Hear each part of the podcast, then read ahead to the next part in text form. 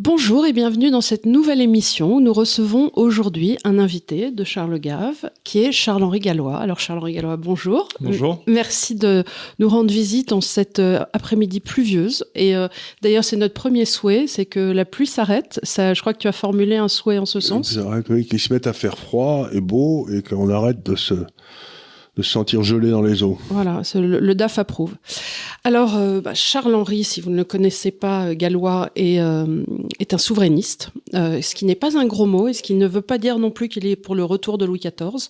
C'est parce que les gens ne comprennent pas vraiment quand Au on début, leur parle de c'est souverainisme. souverain quand on a passé à parler de ça et comme ils pensaient que ça voulait dire qu'on était royaliste. On leur dit pas vraiment. Hein, Et parmi, euh, parmi les choses importantes pour un souverainiste, donc la reprise des souverainetés euh, de la France, euh, il y a la nécessaire sortie de l'euro. Et en ça, nous, nous sommes des âmes sœurs.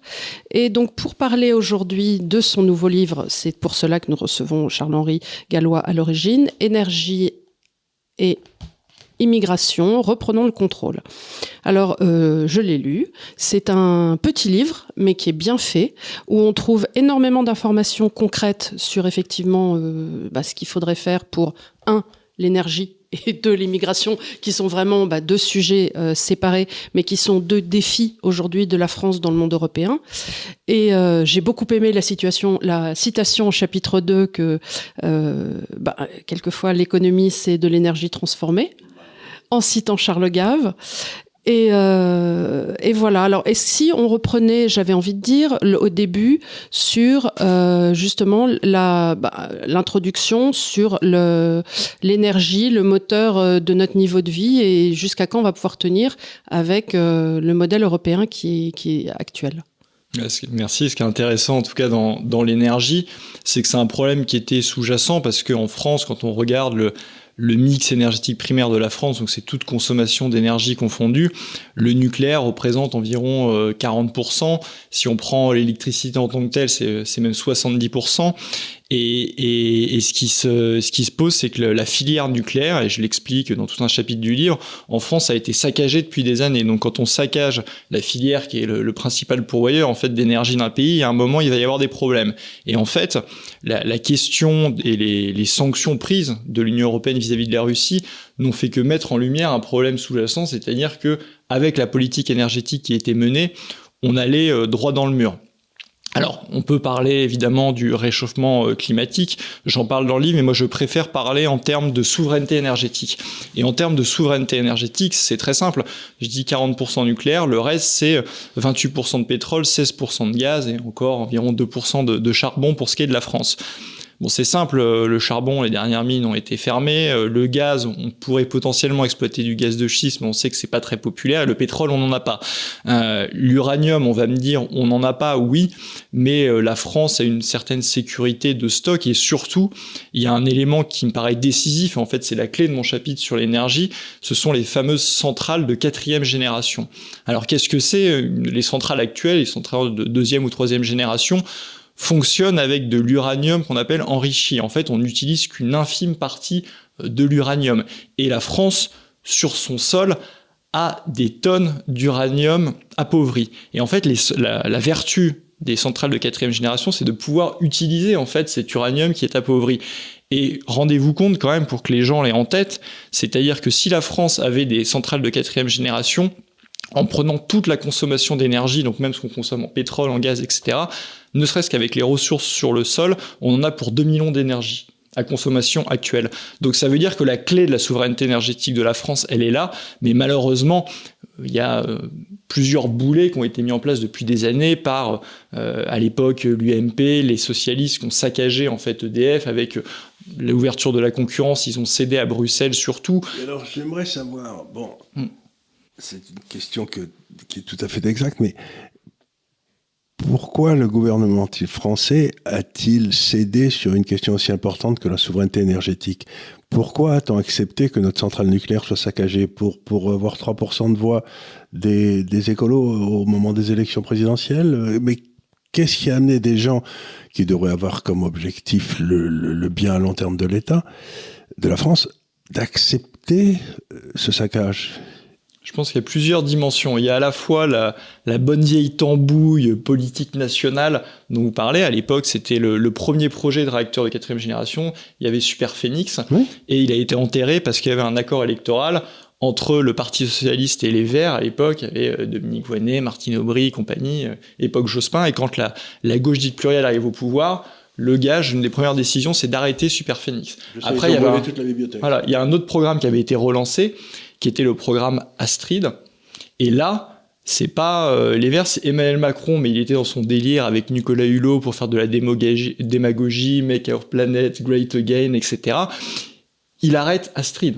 Là aussi, c'est complètement bien. Il faut savoir que sur les centrales de quatrième génération, la France avait 20 à 30 ans d'avance, et maintenant on a 10 euh, à 15 ans de retard sur les Russes et les Chinois. Surtout, on n'a plus le personnel. Mais il y a quelque chose que je comprends pas. Madame Lauvergeon était allée acheter des mines d'uranium euh, très chères où il n'y avait pas d'uranium. C'était pour faire quoi cet uranium? C'était euh, pour faire tourner les gens historiques de troisième et de seconde génération. Donc, quelque part, enfin, à l'époque de Madame Lauvergeon et de Monsieur Frick, quelqu'un s'était quand même intéressé à l'uranium. Pourquoi on est allé en chercher là-bas alors qu'on en a de la pauvrie bah, parce qu'il fallait, à l'heure actuelle, on n'est pas encore sur la technologie.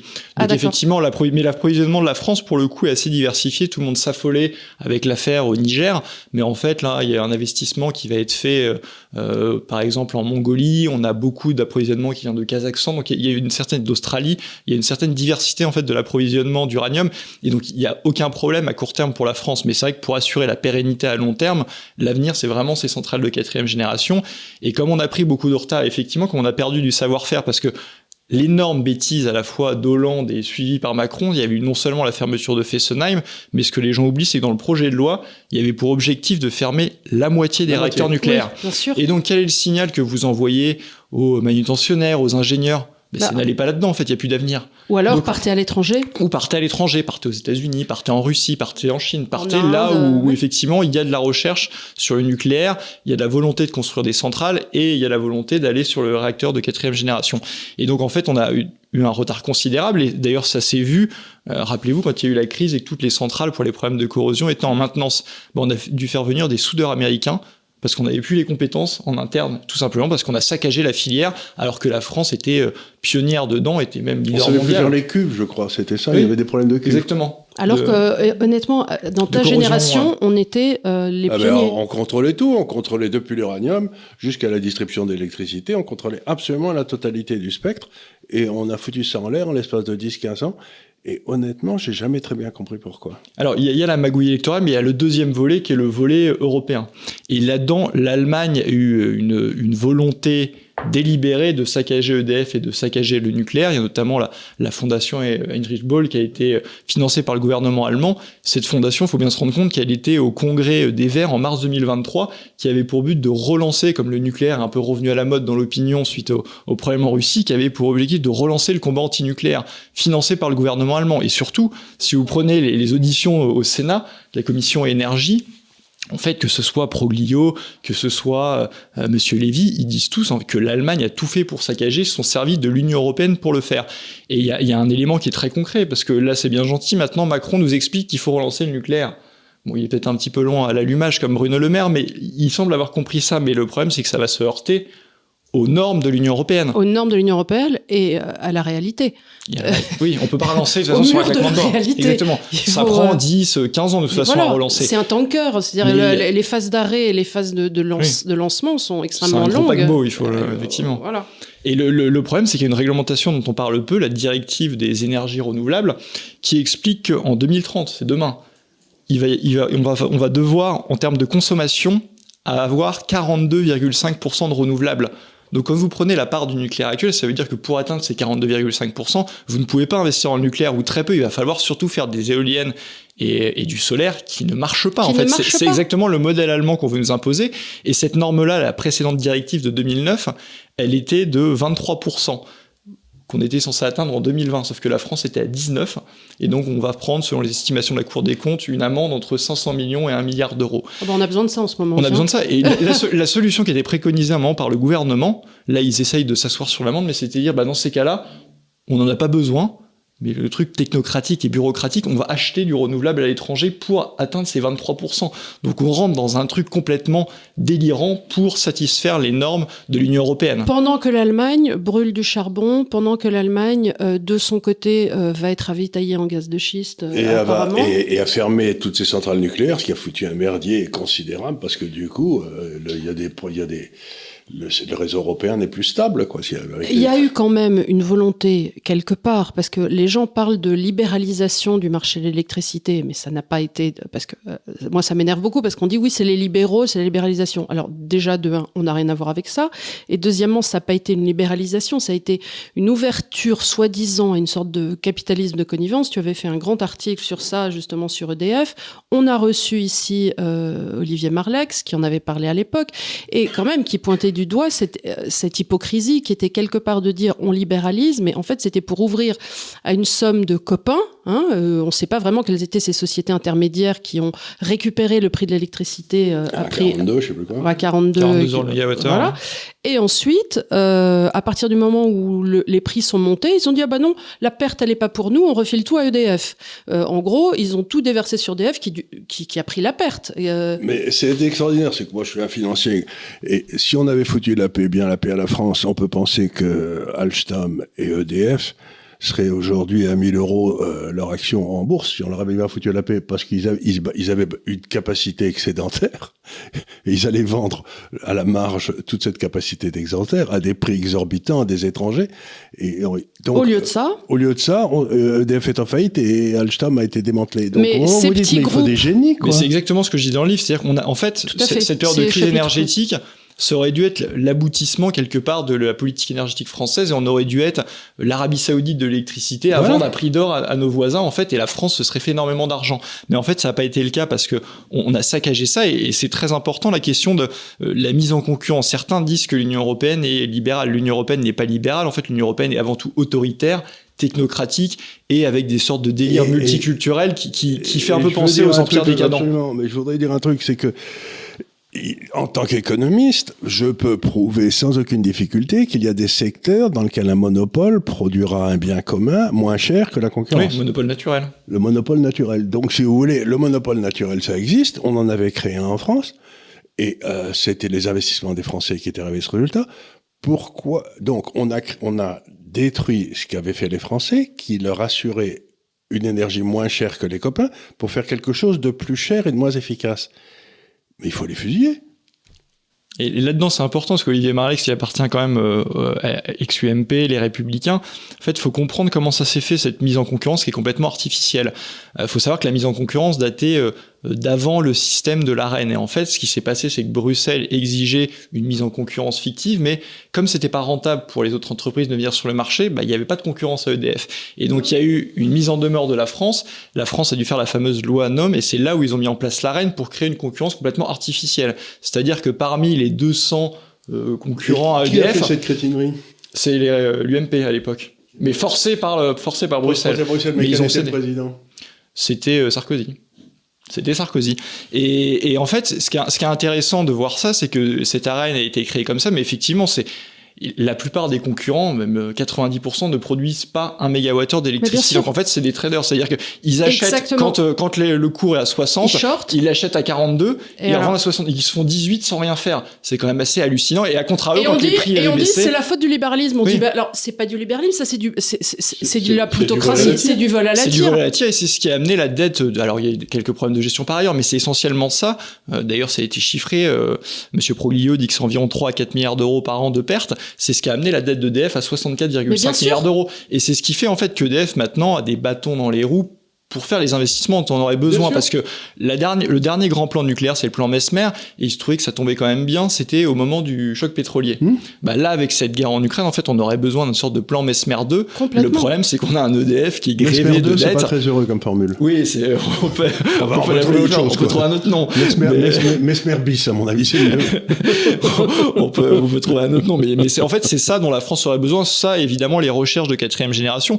Pour avoir une, une note quand même optimiste et j'en parle dans le dans le livre. D'ailleurs, c'est même pas une entreprise publique, il y a une start-up privée française qui est capable sur les petits réacteurs modulaires mmh. de faire en fait ce, genre de, de système. Donc ça peut être très intéressant pour des entreprises industrielles de se baser sur des petits réacteurs modulaires sans même passer par EDF ou autre et d'aller sur cette technologie-là. Ça pourrait être un, un avantage et une piste d'avenir pour la France. Je pense en tout cas qu'il faut aller sur les deux, c'est-à-dire faire à nouveau des grosses centrales mhm. aussi quatrième génération. ma mais, question, effectivement, comment s'en sortir par à le court terme, c'est plus rapide en fait les petits réacteurs à faire, ça, ça prend moins de temps de développement en, en, industrialisation. Euh, faut, mais il faut savoir que maintenant Flamanville, euh, ça, ça, a mis 12 ou 13 ans parce que si vous en faites une seule, quand vous faites en série, vous avez du savoir-faire, vous avez des économies d'échelle. À l'époque du plan Mesmer, on n'a pas mis 15 ans pour sortir une centrale. Il y en a une qui sortait tous les 6-7 ans. Et en fait, avec les petits réacteurs, on pourrait aller plus vite sur des projets industriels intermédiaires et aller sur ces réacteurs-là maintenant. À toute la question, l'Europe ne s'en occupe pas. C'est toute la question en fait, c'est que ça, c'est ce qu'il faudrait faire. Et je le dis dans le livre, mais après, c'est est-ce qu'on peut le faire dans le cadre actuel Et à chaque fois qu'on va sur les solutions de bon sens qui pourraient marcher, on se heurte à l'Union européenne parce qu'il y aura le problème du marché de l'électricité de l'Union européenne qui n'est pas réglé. Le problème de l'arène, là, on a vu que maintenant, ils voulaient faire passer le prix à 70 euh, euros le mégawattheure. C'est la nouvelle négociation à Rennes. Euh, ça c'est sorti après le, livre. Le problème c'est que c'est très bien, on peut dire EDF comme ça va perdre moins d'argent, sauf que les concurrents ils vont plus être rentables. Et donc qu'est-ce qu'ils vont faire pour qu'ils soient rentables? Ils vont augmenter les prix à la consommation pour les consommateurs. Donc vous et moi, et même les industriels qui de coup ne vont plus être compétitifs. Et ça, c'est un problème immense parce qu'on le voit déjà, euh, je veux dire... Euh, Par les en... boulangers les boulangers, enfin tout, tout ce qui est bah, énergivore. Ce, dont on parlait, euh, euh, le cristal d'arc. Même les garagistes, les boulangers, tous les artisans. Et après, il y a les industries plus lourdes. Celles qui fonctionnent au gaz, bah, elles, sont bien en difficulté sans le, gaz russe. On le voit en Allemagne, euh, BASF qui a eu délocalisé. Michelin, d'ailleurs, a annoncé là, récemment 1500 postes supprimés en Allemagne parce que le coût énergétique est trop fort. Et en fait, sur le gaz, vous avez... Alors ça dépend de quand est-ce qu'on prend le cours, mais vous avez grosso modo une énergie qui est six fois plus chère qu'aux États-Unis et dix fois plus chère qu'en Chine. C'est à peu près 12 contre 2. Voilà. Mais si vous êtes un entrepreneur, vous réfléchissez un petit Avec, peu. Euh, quand, on sait que, voilà, quand on sait que l'industrie, c'est quoi? C'est en gros le capital humain, c'est les, salaires. Le capital euh, financier, ça apporter les financements, c'est la rigueur on pourrait, et c'est l'énergie bah, quand vous allez en Chine, vous avez les salaires qui sont moins chers, vous avez une énergie moins chère. Bah, vous allez aller en Chine plutôt qu'en Europe. Et quand vous allez aux États-Unis, vous avez l'énergie moins chère et vous avez en plus le, méga programme de subvention IRA qui est là où il n'y a pas, il y a pas d'équivalent de toute façon en Europe. Donc il n'y a pas besoin d'être un devin pour, euh, pour savoir qu'en fait, toute, euh, toute l'industrie va se barrer d'Europe. On sait très bien, bien sûr, on sait très bien que l'Europe aujourd'hui a les réglementations les plus sévères, le coût de l'énergie plus, le plus élevé, et le coût du travail le plus élevé. Donc ça vous dit tout de suite que les gens vont se précipiter pour ouvrir des usines en Europe. Quoi. C'est, pour ouvrir une usine ici, il faut être euh, la reine des pommes. Quoi. C'est, euh, c'est complètement idiot. Et le seul levier de la France, justement, euh, c'est l'aspect énergétique et c'est celui qu'on a saccagé. C'est celui qu'on a foutu en l'air. Mais alors c'est très curieux parce qu'on a foutu en l'air en abandonnant cette autonomie énergétique, cette indépendance énergétique. Mais on a vu la même chose, pour revenir à votre livre, sur l'immigration. On a vu la même chose dans tous les domaines. ici, on a reçu un garçon tout à fait éminent qui s'appelait euh, Bessema, tu sais comment il s'appelait, euh, celui sur le droit. Le, euh, euh, Guilain Benessa. Benessa, Benessa, c'était absolument remarquable ce qu'il a dit. Donc on a abandonné, on a abandonné toutes nos prérogatives constitutionnelles. On a donc il y a eu un dépeçage des souverainetés de la France, mais constant depuis à peu près les années de l'or, qui n'a jamais cessé avec un effet de cliquet, c'est-à-dire que si on abandonne une souveraineté, on peut jamais la récupérer. Et aujourd'hui, on se retrouve devant des gens au gouvernement, vous leur dites bon, il faut faire quelque chose pour euh, l'immigration. Donc on fait passer une loi à la noix, tout le monde s'énerve euh, sur la Chambre des, Et puis on se rend compte que de toute façon, la loi telle qu'elle est présentée, ben, elle serait retoquée probablement par le Conseil constitutionnel, par la Cour des droits de l'homme et par la Cour européenne. Donc, on s'amuse à un théâtre d'ombre, tout le monde s'excite à Paris parce qu'on a fait passer une loi, mais ça sert à rien. Oui, c'est inapplicable en fait, c'est tout le problème. Enfin, sur l'immigration, là, encore une fois, je pense qu'il faut être sérieux et en fait, on se demande souvent pourquoi euh, le taux d'application des OQTF est si bas, pourquoi on mhm. n'expulse pas, ce qui paraît du bon sens, les étrangers délinquants, pourquoi on n'expulse pas les fichiers S. Mais en fait, quand vous êtes dans le cadre de l'espace Schengen, et que vous pouvez revenir via l'Espagne, la Grèce, l'Italie, etc. du jour au lendemain, ça sert à quoi de les expulser? Vous n'avez plus le contrôle de vos frontières, donc les, les, personnes peuvent revenir du jour au lendemain. Alors il y a ça, et il y a aussi le fait, euh, c'est ça, on l'a dit souvent aux théories que montre Eric Zemmour, c'est que par exemple vous avez des ressortissants algériens qui sont euh, fichiers S, qui sont double nationalité. Euh, vous appelez l'Algérie, vous les mettez dans un avion et vous dites, euh, vous ouvrez l'aéroport, on les, on les ramène. Mais si en face ils vous disent on les reprend pas, vous pouvez rien faire. Alors ça, je pense qu'il y aurait des solutions si on n'était pas entravé par l'Union européenne. On, on, peut, à mon avis, aller crescendo là-dessus. Le, le, premier point le plus efficace, à mon avis, c'est que tous ces dirigeants-là, ils ont des avoirs souvent en France. Vous leur dites si vous ça, les prenez alors pas, ça, ça démarque. on gèle les avoirs. Bien sûr, mais ça c'est une, une, une, volonté politique. Ah bah oui, en mais attendant, faut une volonté politique. oui, oui, non, mais, non, mais bien sûr, mais ça implique donc qu'il y ait une volonté politique tout du long, mais en tout cas légalement oui. à ce stade, vous pouvez pas juste mettre les gens dans l'avion en espérant qu'ils arrivent sur le tarmac. Très ça ne se passe pas comme ça. Donc il faut, les laisser passer. euh, Voilà, il faut les laisser passer. Tout ça, c'est pour ça que les gens sont souvent dans des centres d'accueil entre les deux. Ça peut durer mais des années avec oui, des, juges des libertés, avec des juges des libertés qui viennent là tout, toutes les euh, tous les mois et demi, toutes les six semaines. Enfin bon, voilà. Donc ça n'est pas du tout aussi simple que on met tout le monde dans l'avion. Euh, c'est des choses qui sont qui sont temps. gérées par euh, aussi euh, des rapports diplomatiques en amont. Et effectivement, comme toujours en diplomatie, c'est aussi des leviers de force. Donc, geler les avoirs Oui. pourrait être une piste. des visas, on peut même geler les transferts, euh, l'aide au développement, et en dernier recours, parce que c'est le plus injuste, de geler les, les transferts qui sont très importants euh, financiers entre les ressortissants, euh, soit de double nationalité, soit d'origine de ces pays-là, qui renvoient de l'argent. Euh, Ça, il mais- faut pas, ça, il faut pas faire parce qu'à ce moment-là, ils se barreraient tous à pied pour revenir chez nous. Alors, Oui, mais, mais je pense que juste de ça, geler les avoirs des dirigeants, Ça, c'est souvent le plus efficace, parce que ces dirigeants-là, le- que leur population, euh, entre guillemets, crève la faim, ça les émeut un peu moins. Mais Oui, le, le ça- gel des avoirs des dirigeants, à mon avis, dès la première étape, je pense que bizarrement, euh, si on gèle leur grand appartement parisien, ils vont les accueillir euh, bras ouverts. Oui, c'est pas impossible. Alors, revenons à votre livre que- qui est très intéressant. Pour moi, ce qu'on est en train de dire, c'est que nous avons des problèmes monstrueux, mais que dans l'état actuel de nos rapports, en particulier juridiques et de souveraineté avec l'Europe, nous n'avons aucune solution. Quel que soit le problème que vous approchez, vous avez ce, truc européen. Donc, ce qu'on est, en train de dire, c'est qu'il n'y a pas plus européens que nous autour de cette table, mais qu'on veut pas de cette Europe-là. Exactement. Mais C'est-à-dire qu'il faut, il faut, changer- il faut, il faut, il faut, il faut, changer d'Europe, mais pour changer d'Europe, il faut commencer par en sortir. Il faut commencer par euh, détruire euh, l'Union européenne et je suis entièrement d'accord. Et c'est ce que, en fait, c'était quasiment l'introduction de mon premier livre, Les illusions économiques de l'Union européenne, où j'expliquais que moi, de prime abord, enfin, je suis pas euh, xénophobe, j'adore les pays européens. euh, J'ai vécu en Espagne, j'ai vé- j'ai vécu et travaillé en Espagne, j'ai vécu et travaillé en Suisse. Euh, ma femme est d'origine russe, donc j'adore l'Europe en général. En fait, le, gros problème qu'il y a, c'est que l'Europe, qu'est-ce que c'est? C'est une civilisation, c'est un continent. Mais euh, l'Union européenne, c'est une organisation politique supranationale. Bien en fait, c'est pour ça que je fais toujours la distinction entre Union européenne et Europe. En fait, quand on aime l'Europe, il faut détruire l'Union européenne. Et euh, la coopération européenne existait avant l'Union européenne et existera après. C'est comme Erasmus, ça m'amuse. À chaque fois, on me dit, c'est comme si les échanges universitaires avaient commencé avec Erasmus. Non, Erasmus, c'est une bourse. Et en fait, il y avait des échanges universitaires avant Erasmus. Il y en aura après.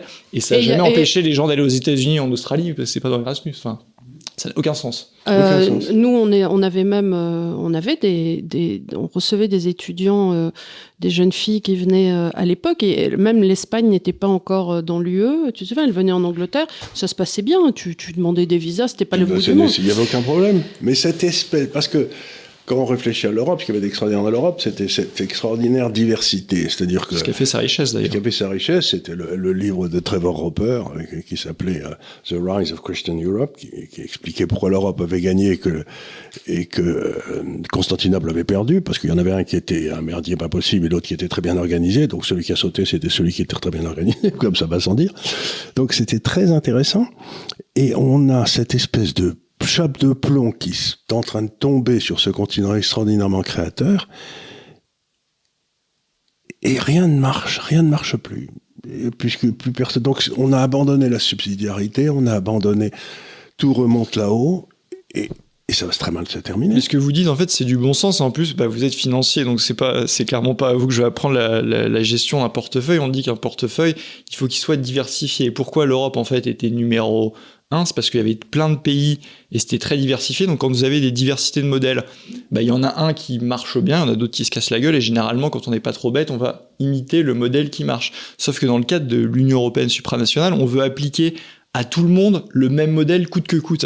Et ben, le, modèle problème, allemand. exactement, quel modèle allemand en l'occurrence, sauf que quand le modèle tous, comme c'est le cas de, de l'Allemagne, et puis de toute façon le modèle allemand n'est pas transposable aux pays du Sud pour tout un tas de raisons, en fait, tout le monde se casse la gueule. Et c'est ça, en fait, la, problématique et l'horreur de l'Union européenne, c'est qu'on euh, on applique à tout le monde un même modèle uniforme qui ne marche pas. C'est le modèle inverse de ce qu'a fait la, richesse de l'Europe. Exactement. C'était l'Église catholique qui avait été un petit peu à l'origine du modèle européen. Ce qu'elle faisait, c'est qu'elle disait bon, ben, ce qui peut faire au niveau de la paroisse, c'est fait au niveau de la paroisse, puis ensuite à la ville, puis ensuite on passe au, au primat des Gaules ou je sais pas quoi, puis ensuite ça va à Rome pour arbitrer s'il y a des gros problèmes.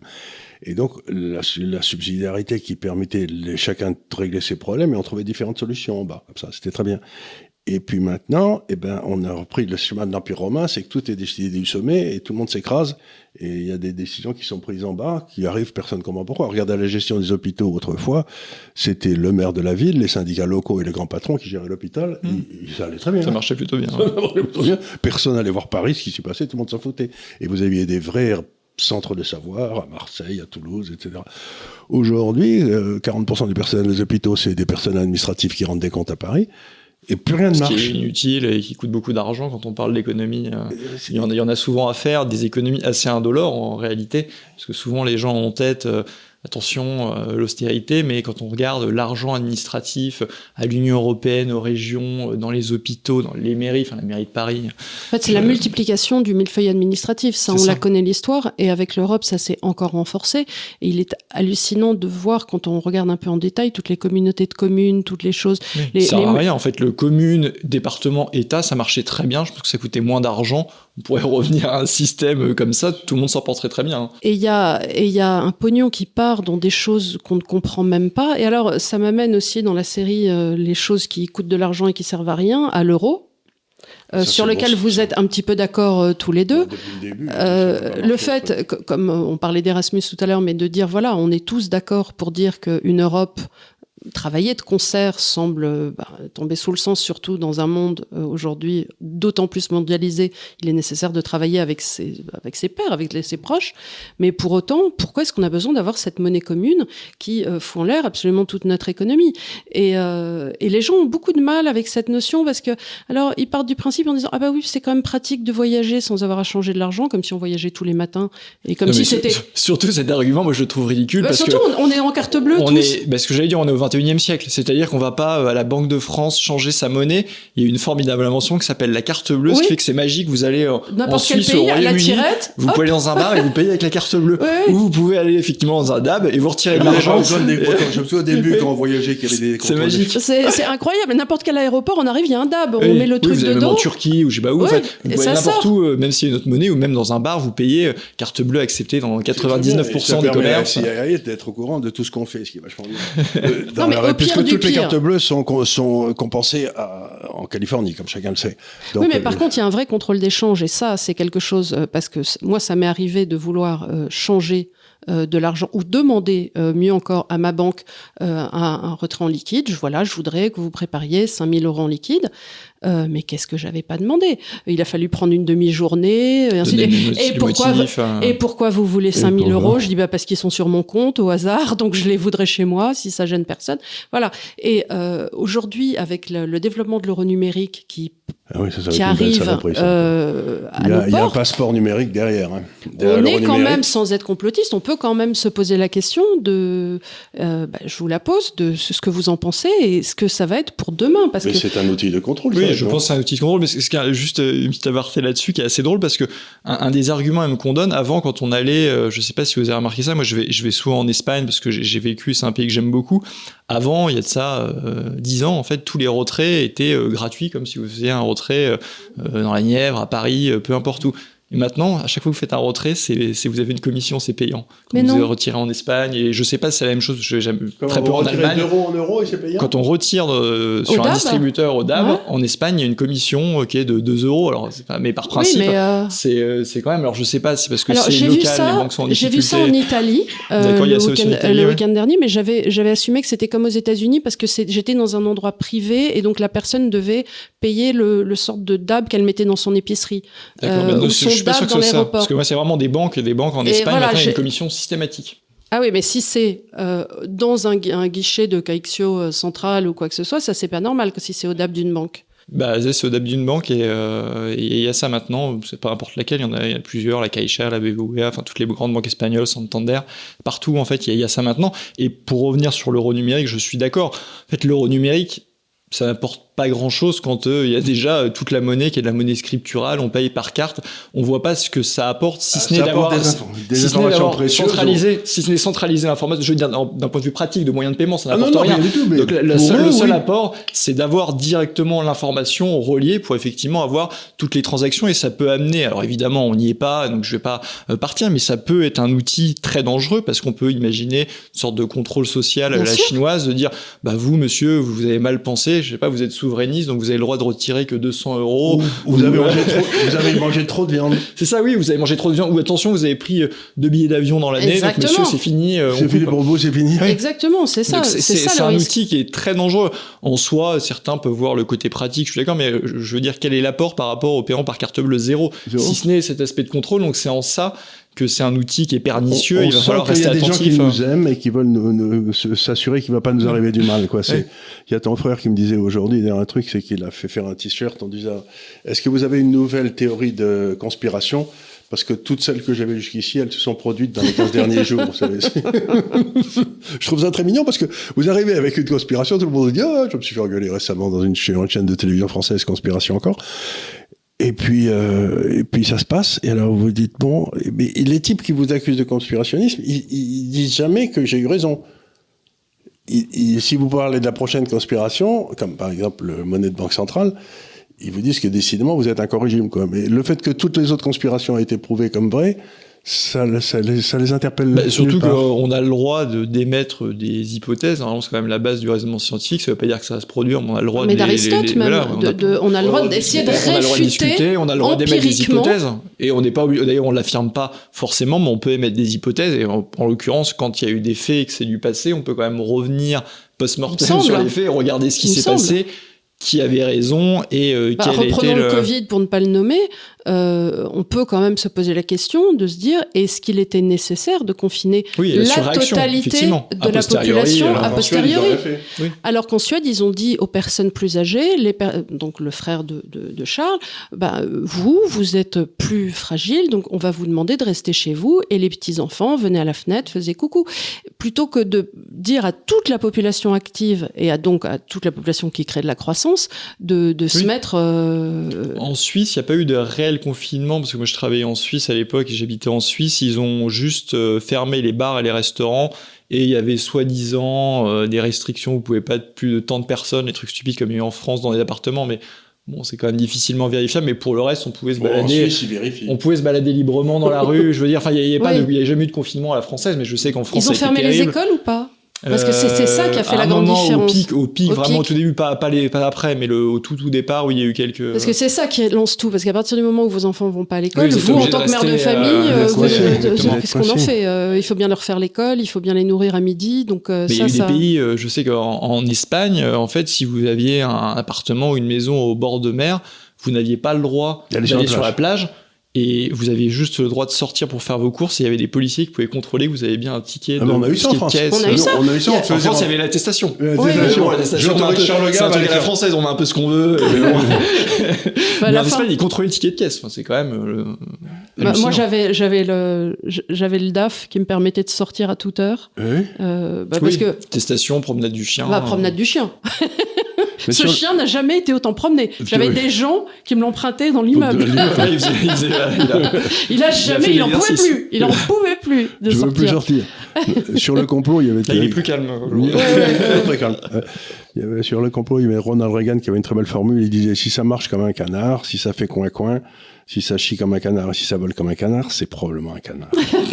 oui, mais c'est ça. Mais en fait, il y a l'observation des faits et cette histoire.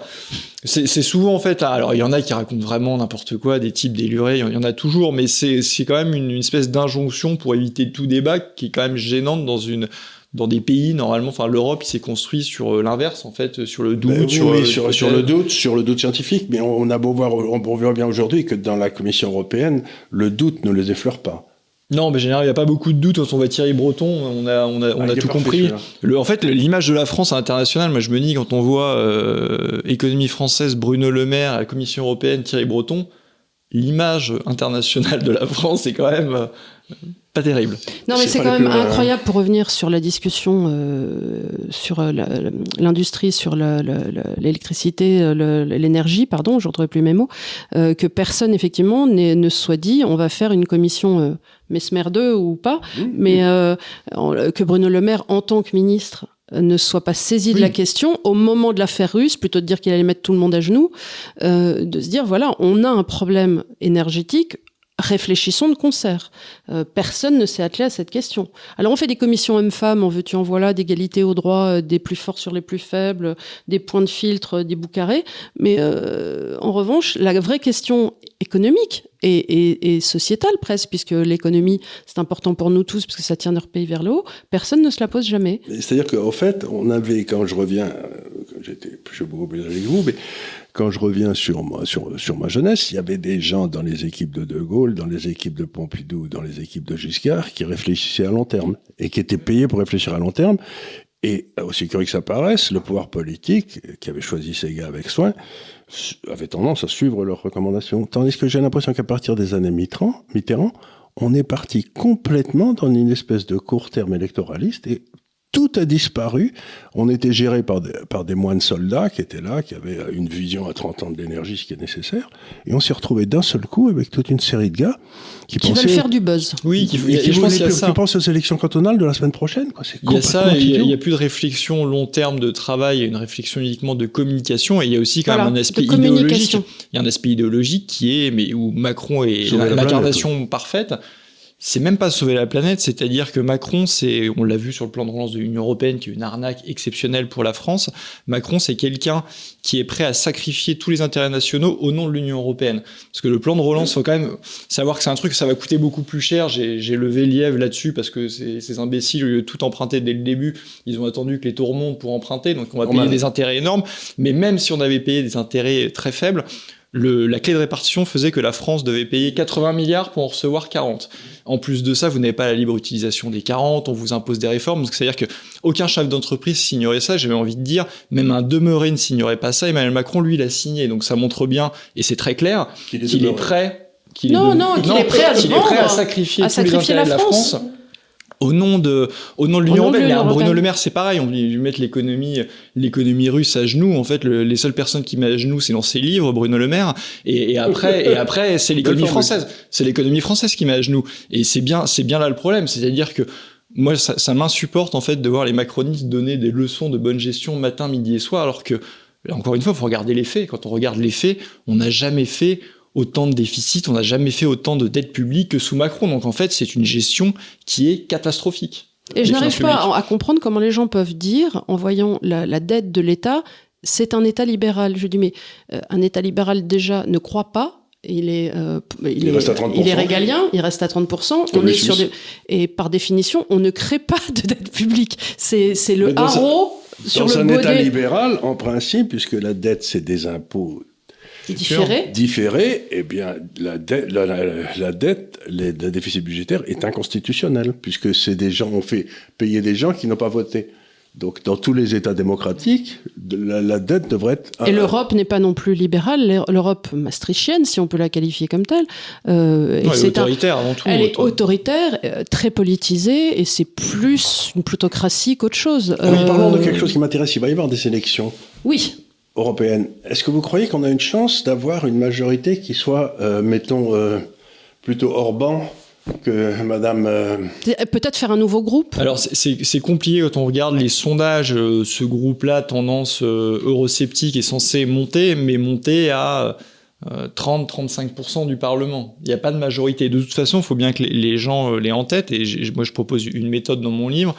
Ce n'est pas via les élections européennes qu'on peut modifier euh, l'Union européenne, parce que pour modifier l'européenne, il faut, mo- faut modifier les traités, et ça c'est la prérogative des chefs d'État et de gouvernement. Ce qu'on peut faire en revanche à Bruxelles, et ce qui est déjà très important, c'est déjà un peu dénoncé, comme je l'ai fait sur le plan de relance, tous les scandales financiers, la mauvaise gestion financière de l'Union européenne, et on peut surtout aussi voter pour le coup pour bloquer tous les nouveaux transferts de souveraineté. Donc c'est déjà un travail qui doit être fait qui est important, mais si on veut vraiment reprendre le contrôle... il en reste? Qu'est-ce qu'il y a comme souveraineté Bah là, ils ont, essayé, ils, ont, ils ont fait passer, alors c'est plus, c'est symbolique, mais ils ont fait passer une résolution au, à l'Assemblée nationale française, mais qui était une résolution qui était en fait du, du Parlement européen qu'ils ont un peu adapté, qui effectivement veut une armée commune européenne, veut un véritable gouvernement de l'Union européenne avec euh, le, président de la commission qui est un président de l'Union européenne qui nomme son gouvernement, donc c'est plus le chef d'État qui nomme les personnes. Ils veulent aussi euh, que, l'adoption de l'euro soit obligatoire, donc ils veulent aller beaucoup plus loin dedans, mais bon, ça encore une fois, il faut que le traité passe. Ils veulent supprimer le droit de veto, supprimer tout ce qui est unanimité, donc aller vers vraiment un État de l'Union européenne. D'ailleurs, Mario Draghi l'a appelé aussi de ses souhaits récemment. Donc ça, ça, ça peut être. Ça. Ça, peut ah oui, oui, il va, il va, et c'est très fortement euh, président de la commission. Mais après, encore une fois, il suffit que euh, Orban, que le nouveau président de, Slovaquie là euh, bloque ça et ça ne passera pas.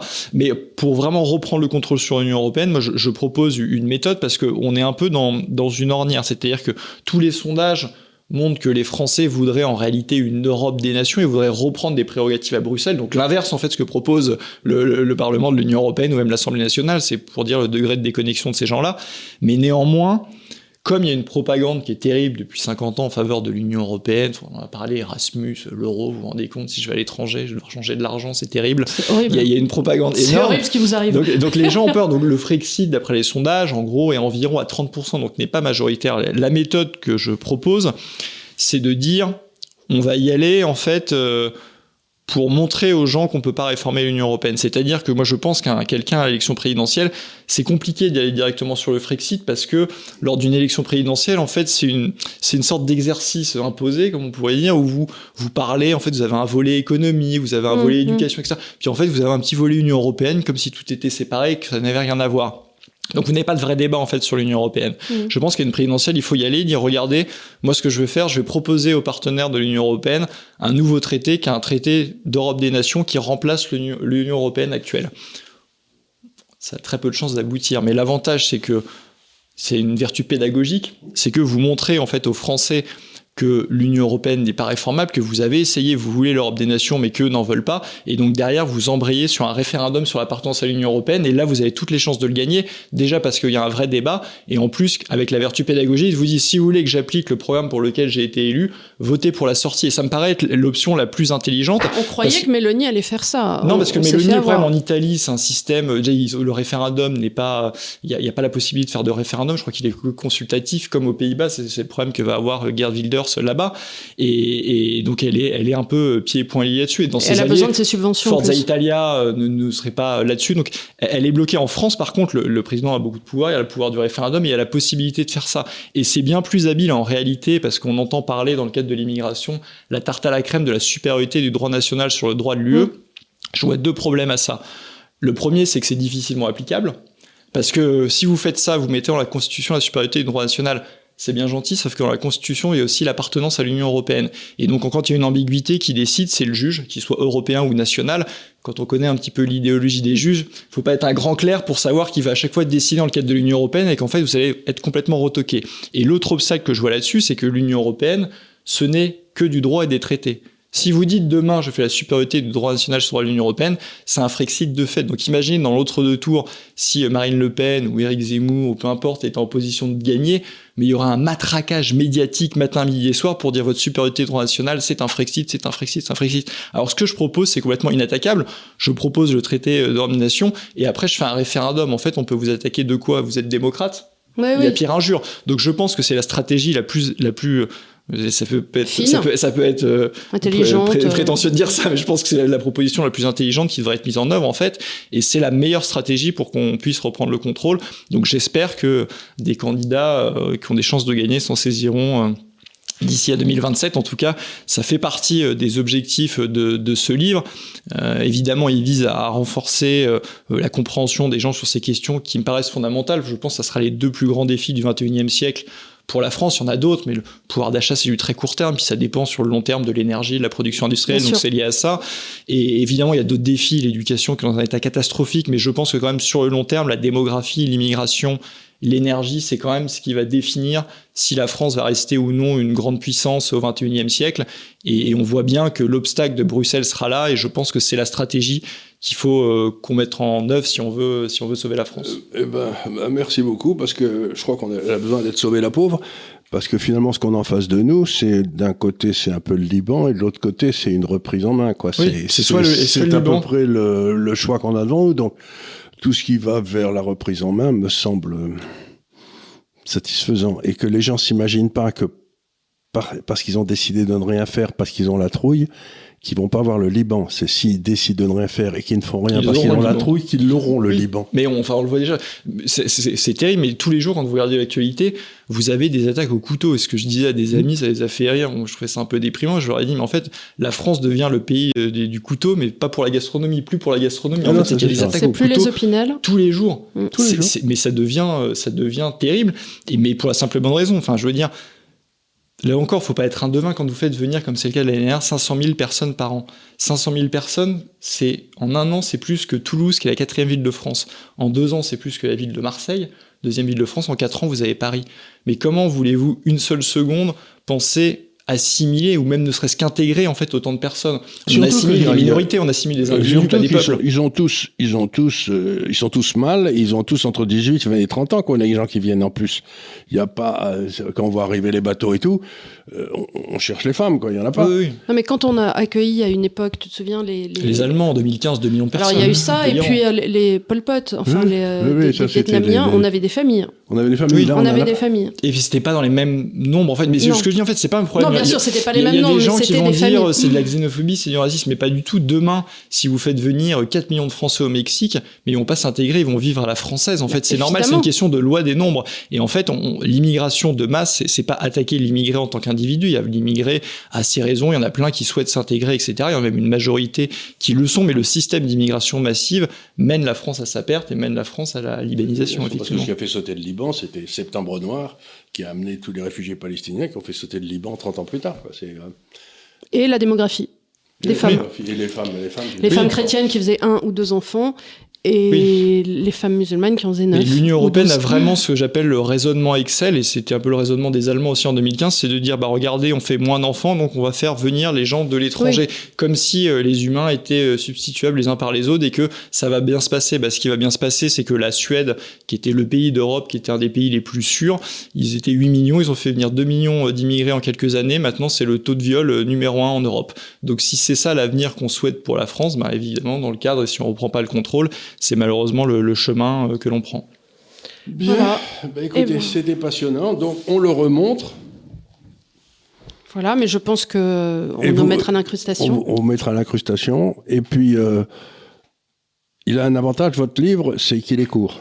Oui, j'ai voulu faire. Euh... Donc, c'est pas un paget de 2500 pages. C'est 150 pages, oui. C'est 250 pages. 150 pages. 150 pages. Donc, et vous posez très bien les problèmes. Donc, à mon avis, c'est un livre qu'il faut avoir dans sa bibliothèque parce que c'est un peu un livre de référence aussi. Merci, bah, j'ai essayé, il y a beaucoup de, effectivement de sources. Je voulais à chaque fois, mon premier c'était pareil, je voulais à chaque fois que ça soit sourcé pour que ce soit inattaquable. Donc j'ai mis beaucoup de travail, de recherche, de sources, même si j'avais déjà le, le, plan et les grandes idées en tête, c'était une bonne partie. Moi je mets jamais de sources parce que je veux que ce soit inattaquable aussi. c'est une méthode. C'est une autre méthode. Source, moi-même. source, c'est ce que je pense. Et puis, euh, Débrouillez-vous avec. voilà, bah, dans cette note de bonne humeur. On remercie euh, Charles-Henri d'être venu euh, avec, euh, nous voir aujourd'hui en plein milieu d'après-midi. Et, il fait déjà nuit, hein oui, on va se croire en Suède bientôt.